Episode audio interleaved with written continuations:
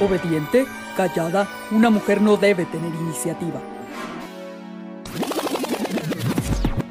¡No! Valiente, divertida, inteligente. Yo soy. Tú eres. Mujer Maravilla. Mujer Maravilla. El podcast de Miriam Tello. Comenzamos. Hola a todos, ¿cómo están? Un nuevo episodio de Mujer Maravilla. Me encanta la idea de tener en esta ocasión a Idana Rodas con un tema, las mujeres también hablamos de sexo. Hola Idana, ¿cómo estás? Hola Miriam, agradecida del espacio de poder no solo presentar en lo que trabajo, sino cómo, cómo soy yo en mi vida cotidiana y que poderle servir de alguna otra forma como experiencia o testimonio a otras mujeres que nos puedan estar viendo en, este espacio. Sí, fíjate que es algo súper rico porque hemos encontrado a través de la plataforma de Mujer Maravilla una extraordinaria comunidad en sororidad con mujeres, mujeres que se dedican a todo, a todo y, que nos muestran quiénes son y qué están haciendo. Entonces esto se convierte en algo muy nutrido para todo el público. Así es que, sin más ni más, entremos por favor. Las mujeres también hablamos de sexo. Háblame de ti primero y luego le entramos al tema. Hablemos.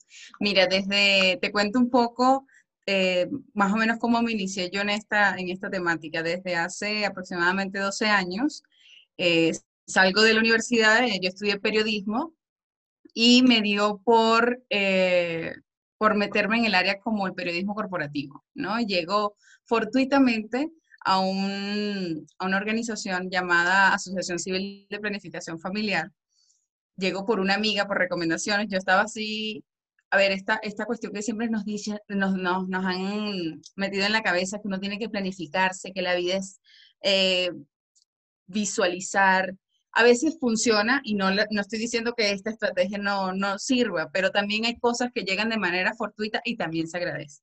Y muestra de eso fue este, este inicio en mi, en mi carrera asociada a la salud sexual y reproductiva, eh, donde tuve la oportunidad de aprender muchísimo del tema porque nunca había tenido un acercamiento, ¿no?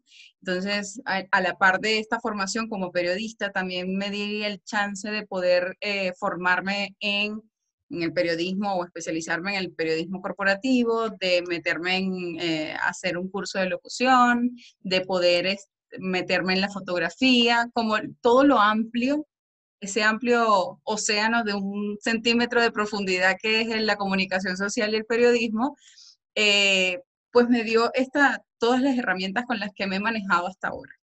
Y al momento en que asocio mi, mi, carrera con el ámbito de la salud sexual y reproductiva, pues se me abre otro campo que en mi vida había, con el que me había relacionado, ni siquiera por cuestión personal.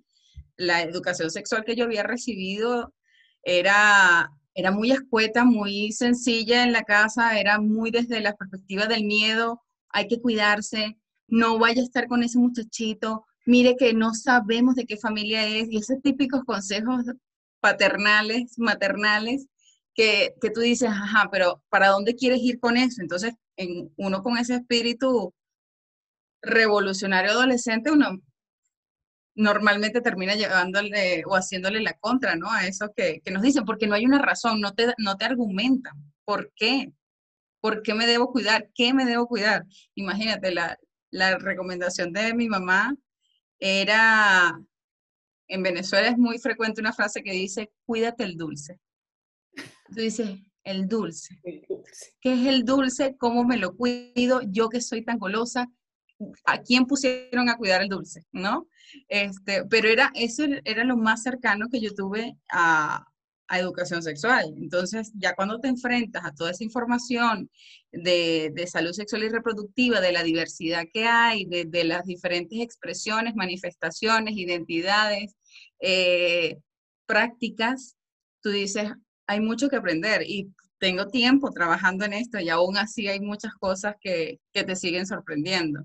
Entonces me di la tarea de, acompañar la salud sexual eh, con diferentes verbos, ¿no? Con hablarlo, con compartir, practicar, explorar, disfrutar, probar, conocer. Entonces los mantengo en un, en ese verbo activo, ¿no? De estar en constante búsqueda de esas nuevas cosas que te brinda esa temática. Es que es un, gusto de pronto descubrirte y entender que existen tantas cosas que no te has dado la chance de aprender y conocer, porque como bien lo refieres, los aspectos familiares siempre son temas como que nos obligan a tener mucho tabú en, la información. Nos dicen que justamente lo que tú refieres, el dulce no puedes dárselo a todo el mundo. Y tienes que ver bien a quién le vas a dar el dulce. Y, entonces tú dices, bueno, entonces ¿en qué me convierto yo? En, en, alguien que da nada más y en qué momento recibo yo. ¿En qué momento soy capaz de decidir por mí, por mi satisfacción, por mi sexualidad, pero desde una óptica eh, experimentada, con una óptica eh, educativa que, que, haga que como mujer me sienta bien?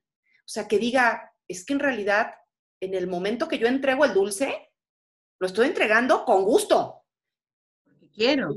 Pero lo importante ahí, Miriam, es la no cercanía que había con el tema, por el, solo indicio de llamarle dulce y no vulvo, vagina, el, el, verdadero nombre, o sea, llamar las cosas por su nombre, ¿no? Ya, ya hay un distanciamiento. En mi, en mi familia le decíamos el dulce, en otros le dirán el cofrecito, la flor, y los típicos sobrenombres que se les ponen a, a, la, a la zona genital o a los genitales este, de cada quien, ¿no? Claro, y es que no nos dan chance. O sea, digo, actualmente las nuevas generaciones ya son más abiertas, tienen mayor información, tienen redes sociales que les permiten este, descubrir de manera seria en algunas información sexual de calidad y de calidez. Pero aún así hay limitación entre si eres un hombre o una mujer. O ah, sea, desde ahí ya estamos como que con un trecho muy extendido entre unos y otros. Por eso a mí me llamó la atención que hablaras justamente de eso, de que las mujeres también podemos hablar de sexo. Porque siempre se nos ha distanciado. Es, muy diferente, como dices tú, eh, un hombre que habla de sexo a una mujer que habla de sexo. Un hombre que habla de sexo, oye, qué, qué tipo tan, tan conocedor, tan, tan buen, qué galante, o cualquier cosa que se le ocurra a la gente le pase por la cabeza, pero normalmente son positivos. Pero una mujer que se da el espacio y el permiso de hablar de sexualidad, ya tiene otras etiquetas, ya vienen como, se la, normalmente se le asocia como con un morbo que lo primero que, suele venirle a la cabeza es, está en búsqueda de. Y yo, bueno, la verdad no tengo que estar en búsqueda de, simplemente me gusta hablar eh, sobre un tema que es tan, o debería ser tan natural como cepillarnos los dientes todos los días, porque es algo que nos va a acompañar siempre, ¿no? Y es algo, hay algo que, eh, una frase como muy recurrente en el discurso, que es, eh, somos seres sexuales desde que nacemos. Pero, ajá, ¿cómo se manifiesta eso? Obviamente no estamos pensando en coger desde que estamos pequeños, pero hay una forma de manifestarnos, de conocer nuestro cuerpo, de, experimentar qué estoy sintiendo, no estoy sintiendo, me gusta, no me gusta. Y es parte de mi sexualidad, es cómo la vivo, cómo la manifiesto, cómo me permite mi entorno también vivirla. Y es, es eso, es el ir descubriendo todo el tiempo eh, con qué me siento cómodo, qué me atrae y qué me hace sentir bien y con una educación bien cortita, porque seguramente también cuando te dedicas a hablar de un tema que tiene que ver justamente con la sexualidad, encuentras mucha gente que debe de pensar, bueno, es que esta mujer yo creo que siempre está bien cachonda, yo creo que siempre quiere sexo, yo creo que ella está siempre a todo fuego. O sea, te ha pasado, me imagino. Sí, y es muy fácil asociar. Y, a mí me da risa porque normalmente esa es la primera impresión, o, está cachonda o tiene la pasión por dentro alborotada, o la otra es que debe ser la mejor en la cama. Y es, es una, a ver, esto es un atenuante o una experiencia que tengo yo aún sin ser sexóloga. Eh, hay, hay que aclarar ese punto. A mí me gusta el tema de la salud sexual y reproductiva y me gusta comunicarlo y estudié para tener o conseguir las mejores vidas de comunicación de este tema, o bueno, de cualquier tema en general.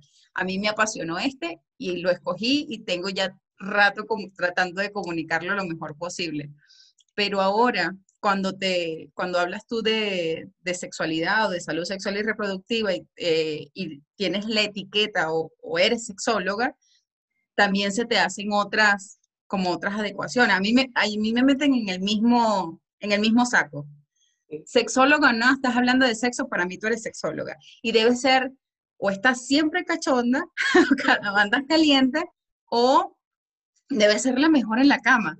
Y ya va, compañero, bajen ese mito, rompamos esas, esa, esas ideas, porque normalmente no pasa así. O sea, también tenemos problemas, manejamos otro tipo de información, buscamos compartirlas, quizás tenemos otras herramientas cómo enfrentar esas situaciones, pero no lo tenemos todo resuelto.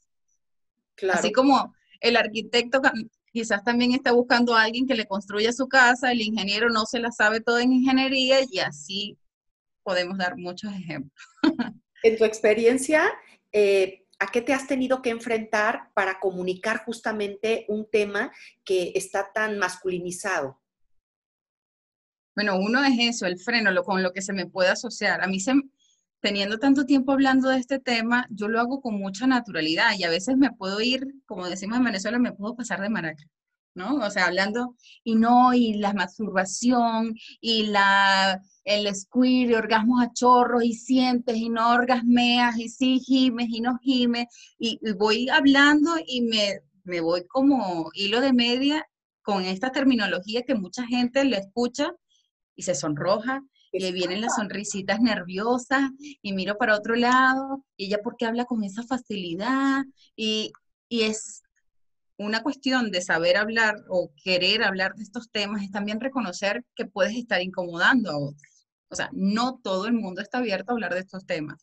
Mi invitación constante es hablarlo porque eh, esta educación sexual que tanto demandamos que haya, empieza por algo. Y un primer paso es, es poder conversar esto tan, de forma tan sencilla, tan del día a día, con quien tú quieras, en el momento que quieras y con las pautas que quieras, ¿no? No, no tienes que ahora, de ahora en adelante, tener que conversar o todas las conversaciones que la pauta la tenga la, la sexualidad o la educación sexual. No tiene que ser así. Pero cuando surja, que lo podamos, que le podamos dar palabras, palabras correctas a cada una de las cosas que estamos tratando de describir, que les podamos dar, que yo me pueda manifestar sin el temor de ser juzgada o de ser asociadas a etiquetas porque la gente no está abierta a ese tipo de, de temáticas. De información. ¿Qué has tenido que hacer para poder empezar, empezar perdón, abrir esa brecha y lograr acercarte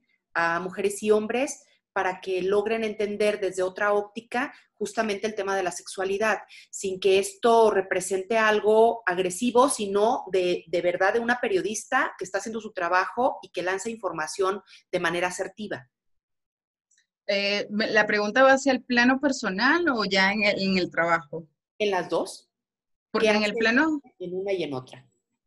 Claro, una, una cuestión que abarca ambos espacios es el tratarlo de hablar como en los términos más sencillos posibles.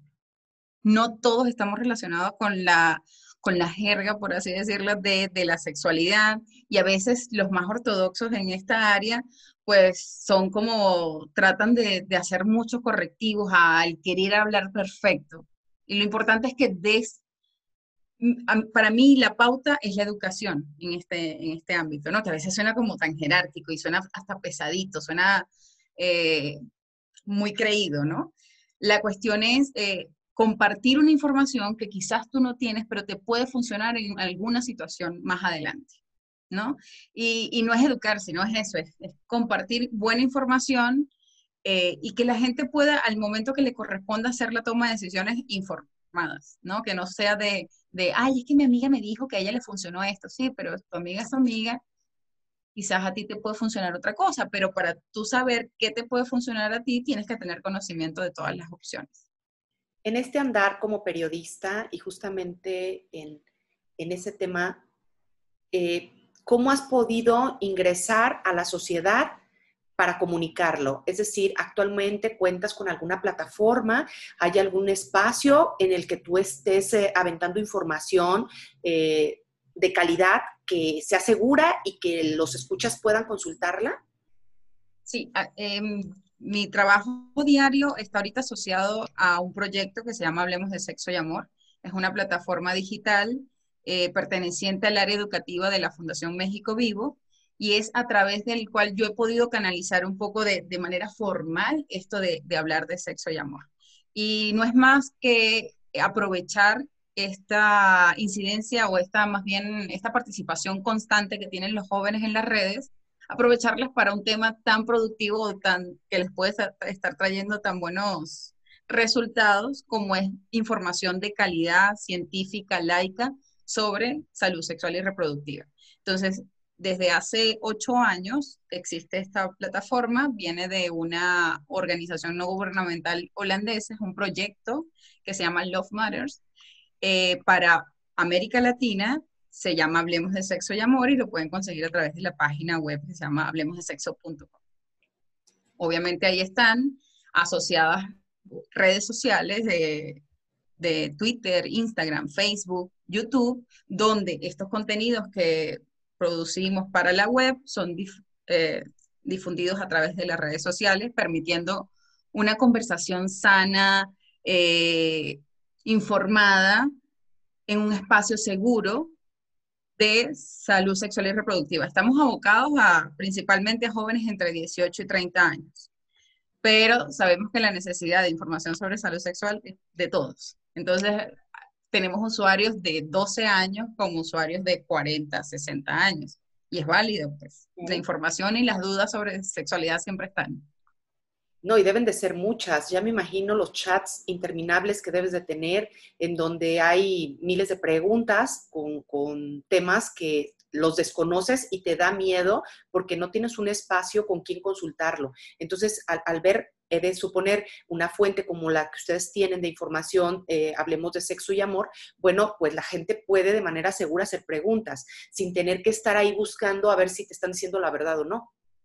Sí, sienten el anonimato, Miriam, da mucha muchas libertades. Entonces, se dan permisos de preguntar cosas que quizás no lo harían y no sabemos que no lo hacen con sus especialistas, o sea, es decir, con sus médicos de cabecera. Es más, a muchos tenemos que decirle, la mejor opción es ir al médico porque no podemos solucionarte esto que nos estás planteando vía digital, con una consulta o una asesoría digital. Pero sí, tenemos conversaciones eternas. Hay chicos que nos han agarrado a modo de chicos y chicas, a modo de diario. Tuve relaciones sexuales hace una semana. Usé condón. Sí usé. Se rompió. Me tomé la pastilla. ¿Qué debo hacer? Como esas situaciones que tú dices, eh, y no hay otra, otra actitud con la cual afrontar eso, sino con, con respeto, ¿no? De, para nosotros puede ser otra vez nos preguntaron sobre el condón, otra vez nos preguntaron sobre el uso de la pastilla, pero para ellos la, la angustia es genuina. Es una preocupación que dices, eh, o, me contestan esto o me muero, así de, exagerado pudiese ser. O sea, quiero salir de esta angustia pronto y que nos confíen eso a nosotros, pues agradecidísimo. Siempre procuramos tenerle como la, respuesta lo más pronto posible en el espacio de, no solo de los mensajes directos de las redes sociales, sino en, hay un foro de discusión dentro de la página que se llama el Foro de Hablemos, que no es más que todos los jóvenes coincidiendo en que, ah, no soy la única la que se le olvida la pastilla, ah, no soy la única que quiere probar qué es, cómo es el sexo anal, o que quiere saber tips de una nueva posición sexual, ¿no? Entonces, se dan cuenta que no son ni los únicos, ni van a ser ni los primeros ni los últimos hablando y queriendo saber sobre salud sexual y reproductiva. Entonces, eh, es muy, es muy bonito cuando empiezan entre ellos mismos a responderse. A veces no necesita la intervención por parte de las, de las moderadoras que tenemos en la plataforma, sino que ellos mismos empiezan a asesorarse. Hay unas que funcionan, hay otras que tú dices, no, mira, aquí hay, hay que intervenir porque lo que estás diciendo no, quizás no le esté ayudando tanto como quisieras a la otra, al otro usuario o usuaria. Quiero entender entonces que hay espacios con absoluto anonimato y otros espacios en donde sí puedo yo estar advirtiendo lo que alguien publica o, alguien responde. Sí, el foro, eh, tú puedes hacer el registro con Pedrito Pérez. el, y haces y me envías tu pregunta y no, no tenemos, no necesitamos saber tu verdadero nombre, más bien necesitamos que nos plantees lo más completo y detallada tu pregunta para poderte dar una, la respuesta como más oportuna y más adecuada posible. Obviamente, si nos haces estas preguntas vía las redes sociales, pues ya está registrado, hay un perfil asociado, aunque hay algunos que solo abren el perfil para hacernos llegar las preguntas o hacernos llegar algún comentario, porque también pasa, como hay gente que eh, los mueve esa curiosidad o alguna experiencia que haya tenido, hay otros que les mueve el morbo. Entonces nos mandan saludos y nos seducen como proyecto y, y, quieren saber qué hacemos y quiero invitarte a salir y yo, eh, las moderadoras que están a cargo de esto tienen que empezar, mira, somos un proyecto, solo queremos brindarte información, si tienes alguna duda, con todo gusto vamos a estar aquí, pero es una labor diaria constante con, con cada uno de los usuarios y totalmente diferente cada día. Oye, desde tu experiencia, ¿cuáles son esos temas más relevantes que pudiéramos rescatar cuando las mujeres hablamos de sexo? Que tú con tu experiencia puedes decir, ¿sabes qué, Miriam? Es que esto es una recurrente, esto, esto está constante. Durante todos estos años he visto que nos falta mucha información en estos temas en particular. A ver, te voy a hablar en función del artículo que tenemos así como mejor posicionado en la plataforma y el más visitado, y es eh, uno que se llama Pene, Formas y Tamaños. Hay una preocupación genuina, grande del hombre de sentirse normal, aunque dentro de la sexualidad no hablamos de normalidad, pero eh, de sentirse con la capacidad de poder complacer al otro o a la otra. Eh, y desde el punto de vista femenino, sobre todo, nos preocupa mucho que sientan más confianza. Es, contradictorio, ¿no? Porque obviamente, ¿qué queremos? Que ellos sientan en Hablemos un, un amigo con buen, que maneja buena información, pero al que le puedo contar cosas porque no me va a delatar, ¿no? Pero nos preocupa que vean en los espacios digitales o en los espacios en línea o sientan mayor confianza en ellos que una visita a un médico. Eso a, mí me sigue sorprendiendo. Es una cuestión como, pero es que tu médico te va a poder ver, va a poder visualizar tu historia médica y te va a poder dar un abordaje mucho más completo del que te puedo dar yo, donde nada más puedo ver lo que escribiste eh, y decidiste compartirme, ¿no? bajo tu filtro. Entonces, uno es eso, la no confianza con los especialistas, la otra es, ¿qué, ¿qué puedo hacer para que mi pareja experimente el mejor orgasmo de su vida? y ahí vuelvo otra vez en que no estamos sabiendo buscar las fuentes para nuestras preguntas, ¿no?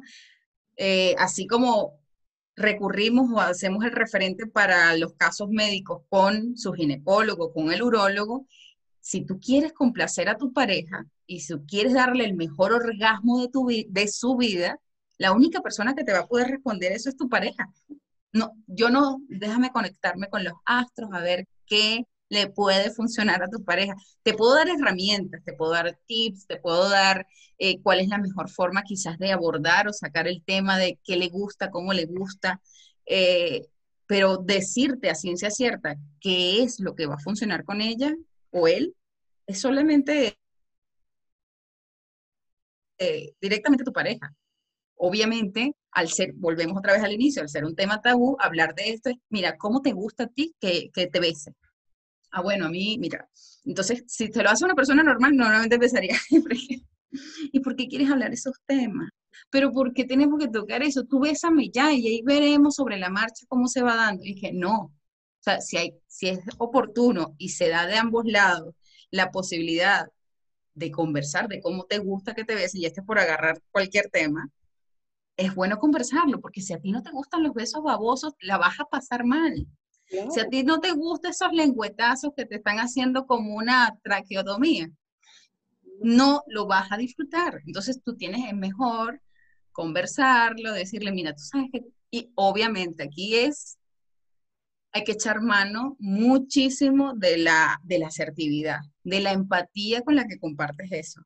Porque no es lo mismo, hay una frase que yo le compartí a una amiga en estos días, tú puedes ser muy franca en la vida, y te puede, la claridad para ti es un, un estandarte en tu vida, tu tarjeta de presentación. Pero una cosa es ser franca, directa y clara al decir tus cosas, y otra cosa es cuando no usas eh, esa claridad con un poco de, empatía y sutileza y terminas siendo agresiva.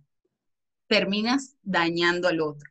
Y ahí tu franqueza, tu, tu claridad, pues la verdad no la aplaudo, pues.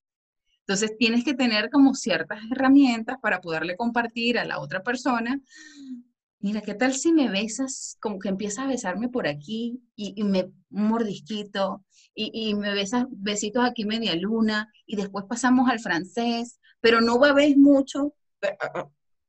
Ahí, y tú tienes que conocer a la otra persona para saber cómo puedes compartir las cosas sin que lo hagas sentir mal, porque no hay necesidad. Tienes toda la razón y es que es el, el malestar general como sociedad. Nos cuesta muchísimo comunicar y que esa comunicación sea asertiva. Me llama mucho la atención cómo lo has venido abordando y es cierto. Eh, de pronto decimos, es que, ¿para qué quieres que te explique? O sea, pensamos que el otro es adivino. Nos encanta, nos encanta que nos adivinen, qué chévere, pero tú también tienes que dar indicios. Pero si cuando la adivinación no funciona, mira, el verbo, el talento de la palabra es una cosa que hay que reconocer y, si no es el verbo, hay otras formas de darnos a entender. Entonces, pero usarlo, no, no quedarnos como en eso, bueno, él en algún momento me va a sorprender. Es como esas chicas que, que están en la espera de que en algún momento le lleguen con la, con la cena y las flores y él va a llegar porque es que eh, y ahí viene otra cuestión que ya me estoy desviando, pero es ese contrato tácito que a veces firmamos y las letras chiquitas nunca las leemos y firmamos al momento de iniciar una relación de pareja, ¿no? Es que él es mi novio y él debería venirme a buscar a la casa. Es que ella es mi novia y debería agarrarme la mano cuando yo quiera y estemos en la calle. Él es mi novio y él puede revisarme la cartera. Cada quien tiene su estructura de, de qué estoy esperando de mi pareja o, qué quiero recibir de mi pareja, pero nunca lo conversamos, asumimos que ella lo sabe, yo lo sé y aquí vamos a funcionar. Cuando esas cuestiones no coinciden, vienen las decepciones. Y es que tú te lo armaste solita en tu cabeza, tú te armaste tu novela, él o ella, estoy hablando mucho de parejas eh, heteronormadas, pero la cuestión es, eh, aquí metan la diversidad hasta donde quieran. Es decir, eh, esto aplica no solo para parejas heterosexuales, sino homosexuales y todas las combinaciones que puedan haber, ¿no? Y, no solo parejas, sino trieja, cuatriejas, lo que quieran. La cuestión es que todo eso sea consensuado, ¿no? Ya me estoy metiendo como en otros, en otras temáticas, pero es eso, es saber verbalizar lo que te gusta, que cuesta mucho. Y yo te los puedo estar diciendo aquí con una seguridad, Miriam, y con una facilidad, pero a mí en la práctica a mí me cuesta, me cuesta, me duele, me, me te, te angustia, te incomoda, pero ah, llega un punto en que debes reconocer que es la única forma en que te puedas en que puedas establecer una relación sana. Y no solo te estoy hablando de pareja, te estoy hablando de, no sé, del espacio laboral, de tus amigos, con tus amigas, todo. Es pedir, es, es, saber pedir. Pedir, o sea, si algo te gusta, si algo te agrada o no te gusta, dilo, comunícalo. Pero como dices tú, sin ser ofensivo, sin ser arrogante, sin ser lacerante con el otro. Hazle notar que, a ti te vendría muy bien esa cena, que te vendría muy bien que estén los dos solos, que tal vez haya vino o no lo haya, que, que, use determinado perfume, que vista con determinada ropa en esa ocasión porque a ti te va a hacer sentir muy bien, porque, porque ese, ese espacio lo vas a disfrutar, porque después lo que haces es que, como bien lo refieres tú, nos generamos esas ideas en nuestra cabecita, ¿verdad? Y estamos ahí y, y hacemos toda una historia, principio a fin, pero aquí, y creemos que el otro lo va a ejecutar como yo lo soñé, como yo lo imaginé, cuando en realidad el otro está pensando en una historia completamente distinta, con un inicio. Pero igual de bonita para él. Por supuesto, ¿verdad? Y, y, si eso es la vida cotidiana, imagínate en la sexualidad, pues un ah, teléfono de Lo peor es cuando de esa, de esa asociación de esta novela que yo me armo, empiezan como reacciones, por ejemplo es que él es mal amante, es malísimo en la cama. Pero en algún momento tú te diste la tarea, amiga, amigo, de compartirle qué es lo que estás esperando en la cama. Porque ese título de él es un buen amante, para cada quien esa, esa definición de buen amante varía. O sea, para mí un buen amante es que me escuche o que me deje hablar o, o que este, ponga en práctica esto que yo le he compartido, pero para otro el buen amante es que, no sé, que sea tan salvaje y tan eh, sexo duro, puro, duro y puro, este, y, y esa es su definición de buen amante, pero es, nadie te va a adivinar. O sea, eh, uno de los mitos que hay que derribar es que no, no nos van a adivinar y no tendrían por qué, no es su, no es su papel. Y ahí viene otra cuestión que se, se hila mucho con esto, que es que estamos a la espera de que el otro nos, nos brinde ese placer. O sea, el instrumento para yo conseguir ese placer. Y el placer, el orgasmo, la satisfacción, me la procuro yo. Y ya una vez con mi satisfacción y me siento plena y me estoy disfrutando esto contigo, puedo darte placer a ti. Este, y es, es eso, es como es como una de las, ah, bueno, casualmente cuando tuviste la conversación con Aida, una de las cosas de, ella era como las relaciones no podemos iniciarlas desde las carencias. Es decir, ay, es que yo estoy buscando a alguien que me satisfaga y que sea buen amante. Si lo estás buscando desde ahí, compañera, o sea, es muy difícil que puedas dar si tú no te sientes como plena, completa y que puedas sentirte en la, con la habilidad y las herramientas de poder compartir que estás esperando tú de ese buen amante o de esa buena amante. Sí, es, es, es un trabajo de dos, pero inicia con uno. O sea, es un trabajo de dos, pero inicia con uno. Y también no hacer cosas que sientas tú que te lastimen, que sientas tú que no, no es lo que tú necesitas y quieres, porque también se vale decir, no me gusta en la relación esto. O sea, no, no, siempre se trata de estar complaciendo y complaciendo. Y es que, ¿sabes que A mí no me gusta determinada posición, yo no quiero hacer esto, pero es mi pareja y lo asumo, entonces lo hago. Eso está muy mal. Debes de tener claro que hay límites y también se vale decir no. Sí, eh, una de las cosas es, si lo hemos visto, toda la conversación que llevamos hasta ahora, una es la invitación a hablar de este tema de una manera natural. Lo otro, cuando finalmente te dejes ese permiso de, poderlo manifestar y verbalizarlo con, con los que requieras, es que tienes que estar abierto a que por mucho que te haya costado a ti verbalizar eso, si la otra persona no está dispuesta, es no está dispuesta. No es que, ay, ok, ya empecé y Dana me dijo que tenía que naturalizar el tema, ya empecé a hablarlo con mi pareja. Mira, ¿sabes qué? Yo quiero probar esto del sexo anal. Ok. Y lo logré compartir a mi pareja y lo hice de la manera más empática posible. Si la otra persona te dice, mira, la verdad es que no, no estoy ganada con la idea, no, nunca lo he probado, o las razones que sean, tú tienes que respetar eso. O sea, por más que te haya costado mucho verbalizarlo, tienes que estar abierto a que eso es una posible opción dentro de su respuesta. Y bueno, vamos a ver cómo lo trabajamos. Quizás, ah, bueno, no lo has probado, mira, este, por qué no te llama la atención o qué no te gusta. A ver, el, rollo o el meollo del asunto no es tratar de convencer al otro, pero sí quizás buscar herramientas que nos pudiesen estar ayudando. Bueno, quizás no es el pero podemos probar una posición riquísima que nos va a gustar a los dos y vamos a quedar satisfechos. Porque yo no estoy con alguien porque puedo tenerla, ah, o no, es, o no debería ser lo único, no estoy con alguien porque eh, puedo tener sexo anal, ¿no? No, tendría por qué ser una condicionante. Hay muchas razones que me pueden unir a una persona. Y, entre todas esas razones habrá también razones para decir no.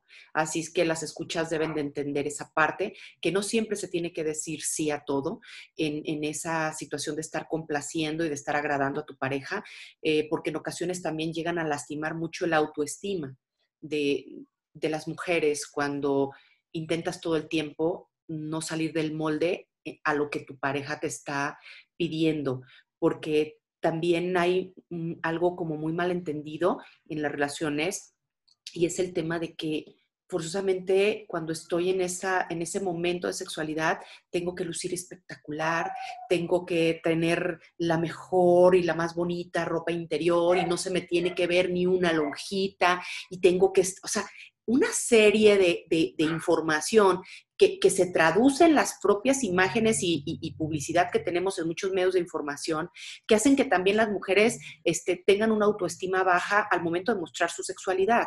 No sé si también en cuanto a eso has logrado identificar a través de estos años de trabajo eh, cómo favorecer la autoestima de mujeres que piensan que siempre tienen que lucir perfectas.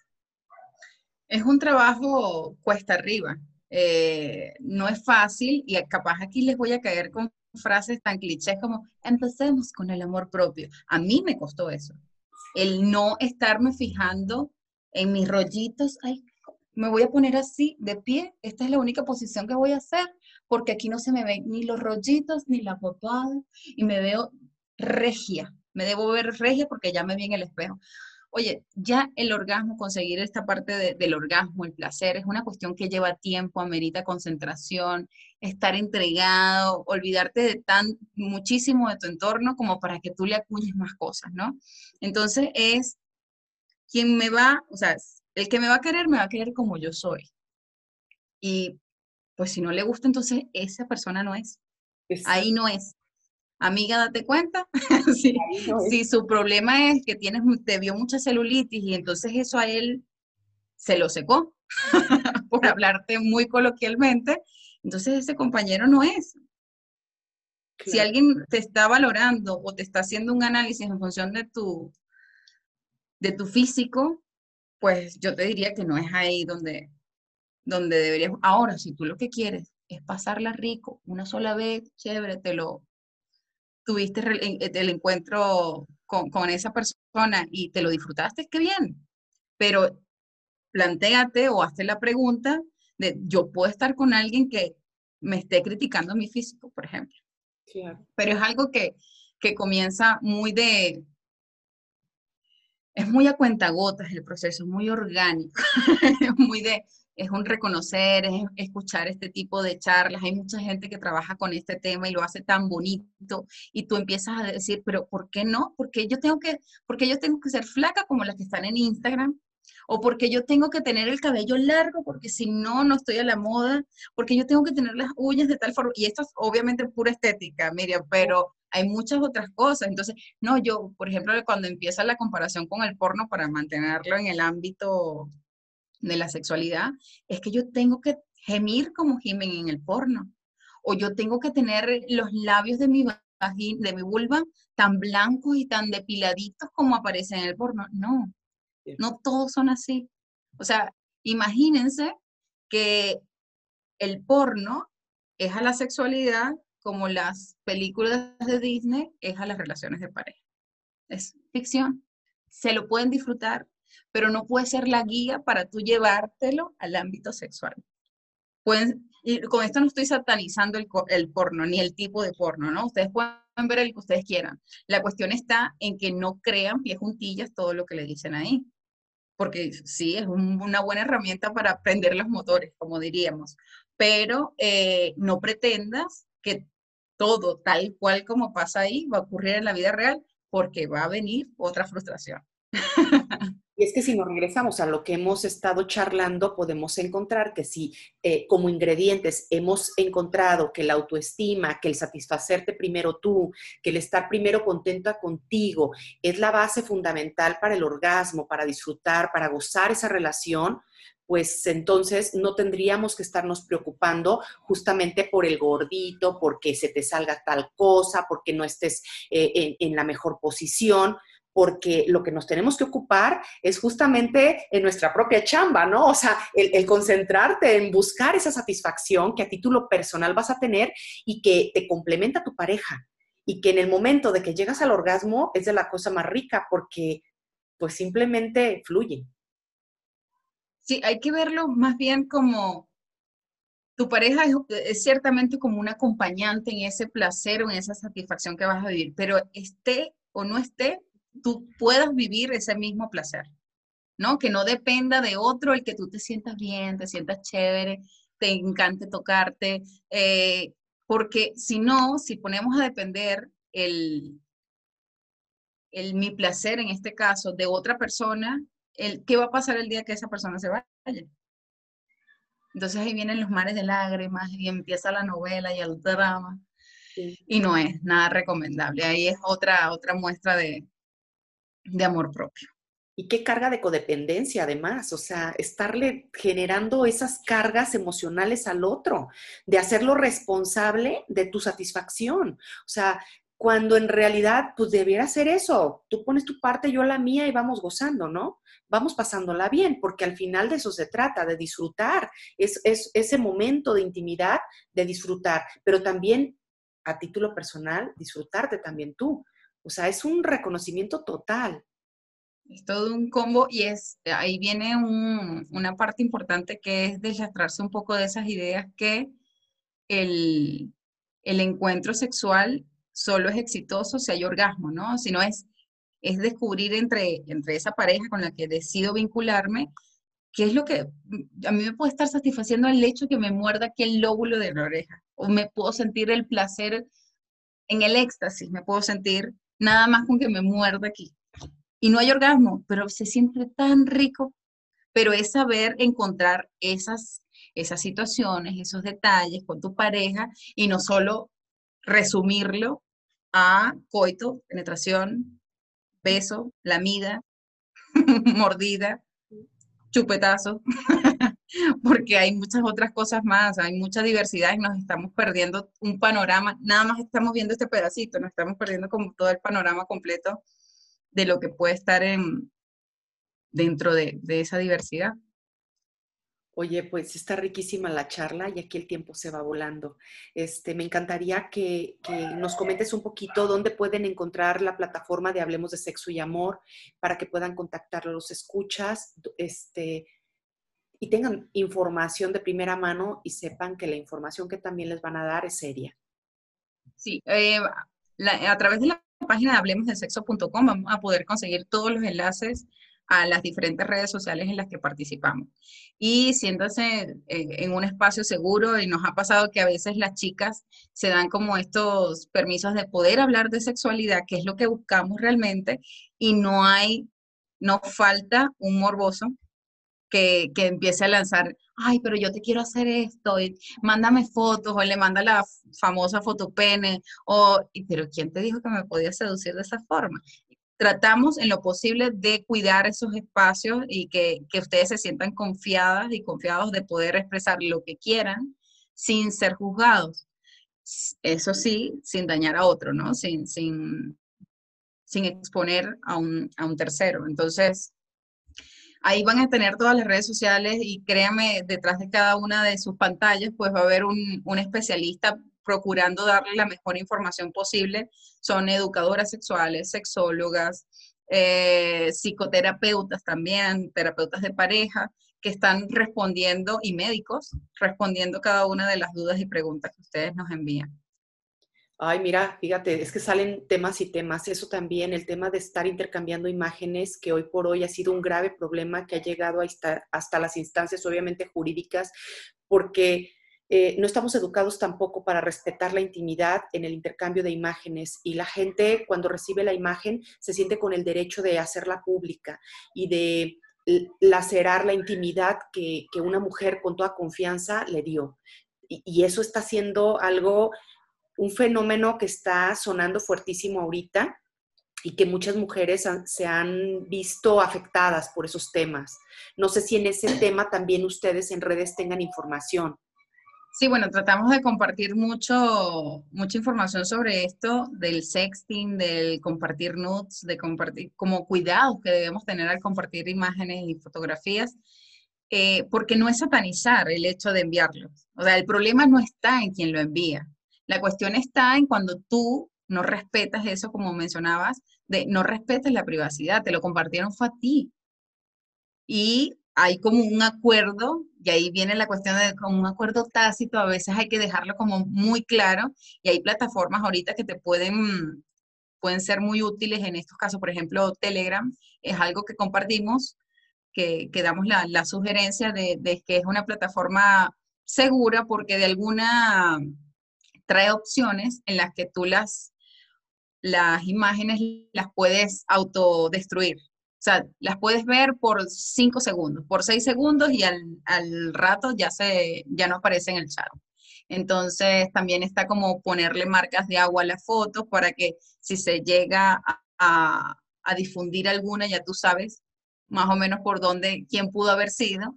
Y es mucho más fácil ahorita también con esta parte legal que se ha activado en, en este ámbito de lo digital, que para muchos es como, bueno, busco en internet, está como ahí, una cosa que no logramos ver, que no se logra evidenciar, eh, pero que ya las situaciones y los contextos han ameritado que se hagan también normas y para muestra la ley Olimpia, quien, bueno, que ahorita se, se recientemente entró aquí en vigencia en, en, Guadalajara. No sé si es el término, ya tú corrígeme ahí en la parte de, de derechos, pero eh, ya es algo, una herramienta de la que puedes echar mano si, si llegas a estar expuesto a alguna situación con esto. Sí, es justamente eso. La ley Olimpia ha venido a darnos un, refresco a la falta de información respecto a lo que es el intercambio de imágenes y, los derechos que tienes en ese intercambio de imágenes que en su momento tuvieron que ver solamente con una intimidad de dos, tres o cuatro personas, los que sean, pero que estaba agrupado y después tú sin derecho las, las subes a las redes, a las nubes y entonces haces de esto pues la pena de una mujer, porque sin derecho las está subiendo. Sí, las expones y, y termina como perjudicando también esa, la autoestima, termina perjudicando el, el, entorno, no solo a la persona a la que estás divulgando, a todo el entorno le afectas. Entonces, estar consciente de, de todas esas consecuencias de, de, de, algo que creemos como muy tonto, muy... Jueguito. Eh, sí, como de juegos y al final terminas perjudicando a muchos. Así es. Yo te agradezco mucho esta charla porque hemos obtenido mucha información de valor que segura estoy. Eh, las y los escuchas lo van a tomar en consideración. Ya casi vamos cerrando y me encantaría de toda esta lluvia de ideas que hemos tenido en esta charla que pudiéramos concentrar algunos consejos, algunos tips para esa gente que nos está escuchando justamente en este tema de mujeres hablando de sexo. A ver, yo creo que algo que de todo lo que hemos tocado el día de hoy, solo espero que les quede como la curiosidad de poder conocer y querer conocer más. Capaz yo no tengo ni, ni la mejor información, ni la última, ni, pero, y es más, les pido que por favor no crean todo lo que les dije, porque parte de eso de crearnos un criterio es fundamentar lo que oímos, lo que nos está funcionando y lo que no, buscarle un sustento, ¿no? ¿Por qué ella dice eso? ¿Y por qué yo tengo que contarle a mi pareja cómo me gusta que me bese? ¿Y por qué tengo que saber decir cómo me gusta que me, que, me hagan el sexo oral? Pero si no te suena, si algo te está causando ruido, no nos quedemos con que no me parece lo que está diciendo, sino busquemos la vía o la otra opción que sí nos puede estar haciendo clic y que nos puede estar funcionando.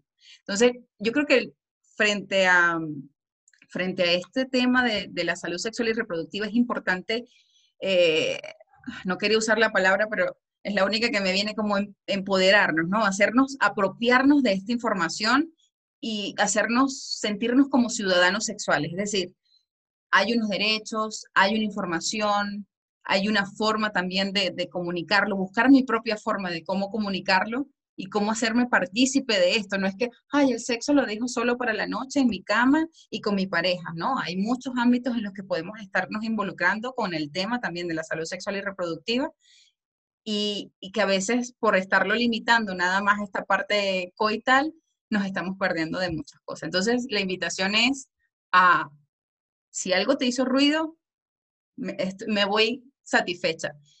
Que te permita y te mueva a buscar otra información, sería de, de, lo mejor y que te crees tu propio criterio frente al tema. Y que esto te, te mueva a querer conversarlo, a querer hablarlo con, con, tu entorno, con tu gente, cuando, cómo y como tú quieras, está genial. Entonces ya, ya me doy por, por ganada con esta conversación con Miriam. Gracias, Idana, porque la verdad es que yo les digo siempre, si te choca, te checa, busca por qué te está haciendo ruido ese tema, busca por qué te genera conflicto en ocasiones, porque seguramente tienes que meterle ahí información para que entonces tu decisión sí sea planeada, eh, con, las herramientas necesarias. Por eso para mí era tan relevante que, que, tuviéramos esta charla, porque cuando hablamos del tema de justamente de que mujeres habláramos de sexo, y, cuando veo ese enfoque periodístico y este trabajo serio que tú estás realizando, me pareció una ruta fabulosa para poder abordarlo, porque siempre, como lo dijimos al inicio, está muy masculinizado y, viene bien que una mujer te hable de este tema, porque como que también rompes con esa estructura aprendida de que eh, no podemos dar buena información cuando de sexualidad se trata por el simple hecho de que somos mujeres, o sea, nos minimizan en ese espacio y a mí me encanta poder visibilizar mujeres como tú, con esa fuerza, con ese carisma y con esa naturalidad cuando abordas justamente el hablar de sexo. Me ha encantado la charla, Idana. Espero, de verdad, seguir coincidiendo contigo y, bueno, yo te agradezco que hayas aceptado esta invitación. Vale, muchísimas gracias por, darle un espacio más a esto de, visibilizar un tema tan álgido como la sexualidad, pero que así sean de poquito en poquito vamos este, creando como un discurso. Hay gente que empieza a estar ganada con esta idea de que hablar de sexo y amor hay que hacerlo y hay que hacerlo libre, claro y sin rodeos. Gracias. Dejaremos tus redes sociales para que la gente pueda seguirte. También, evidentemente, la información de Hablemos de Sexo y Amor para que te sigas documentando, escucha, para que si algo te choca, pues te cheque y entonces busques profesionales para que te hablen del tema. Muchísimas gracias, Irana. A ti. Muchísimas gracias, Mañana. Nos vemos en el próximo episodio de Mujer Maravilla. Hasta la próxima.